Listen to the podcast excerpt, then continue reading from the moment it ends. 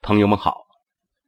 有人问呢，如何才能从头开始按顺序听到我播讲的著名学者周汝昌先生的著作《千古奇文千字文》？下面呢，我就告诉大家一个最方便的方法。首先呢，在您的手机上搜索并下载一个叫做喜马拉雅的 APP，在手机上。安装并打开这个软件之后，在首页上方有一个搜索框，输入“李欢读书”四个字进行搜索。注意是木子李，欢乐的欢，这样就可以找到我读过的所有的书的音频。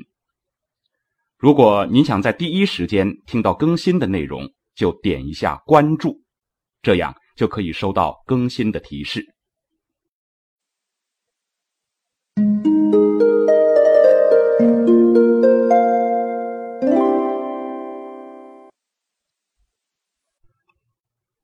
请继续收听《千古奇文千字文》，作者周汝昌，由李欢播讲。以上讲都邑华夏这一长段内容，包容丰富，一直讲到古代名相名将，当中几句涉及战国时期众多诸侯之间的复杂关系。和著名事件，其实是读书人应该具备的历史知识。如齐桓公名望最高，他主张各国应当联合一气，共尊天子，不要各自为政，专营私利，故有“九合诸侯，一匡天下”的名言故事。又如晋楚更霸。是说晋楚两国力量最强，各自争做霸王。更是交替接续的意思。又如赵魏困衡，是说赵魏两国受困于当时的两种政治形势，一种叫做合纵，一种叫做连横，而赵魏两国却因连横的政策形势。受困于诸侯之间，又如假途灭国，是说晋献公曾经借虞国之路去消灭虢国等等。这些历史事实，一般千字文的注本都有详细的注解。本文的目标重点不在于此，一切从略。想了解详细情况的读者。可以去查阅历史词书。治本于农，物资稼穑。处在南亩，我亦属稷。税熟共薪，劝赏处置。孟轲敦素，始于秉直。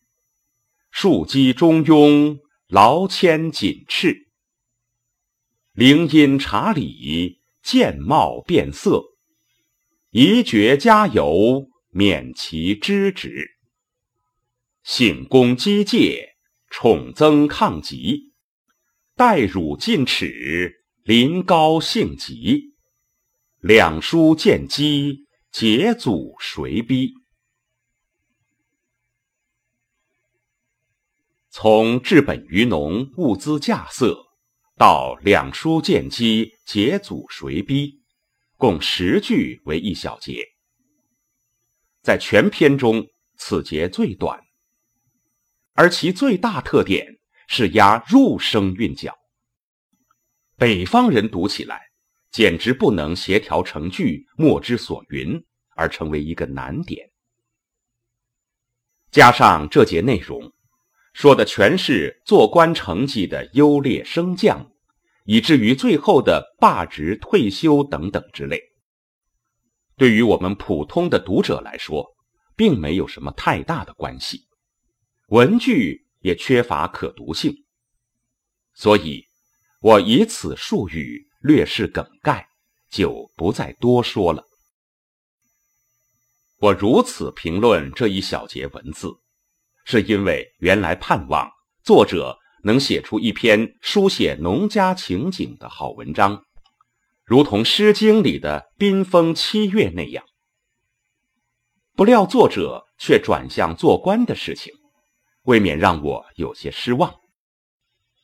但转念一想，我的评议是过于主观了。其实，第一，周兴嗣是受着零碎散字的严格限制；第二，他毕竟是一位官员，奉了皇帝的命令才作此文。不能离开这两个前提而苛求于他。再说，他已经说明了孟氏的人品高洁，史官子瑜的秉性刚正。这样的人，肯定在那种争权夺势的官场之中难以适意而久居。所以，接下去就说到他们要辞官归隐。是他们自己愿意退休，而不是别人逼迫。解组是指脱下做官的种种制服。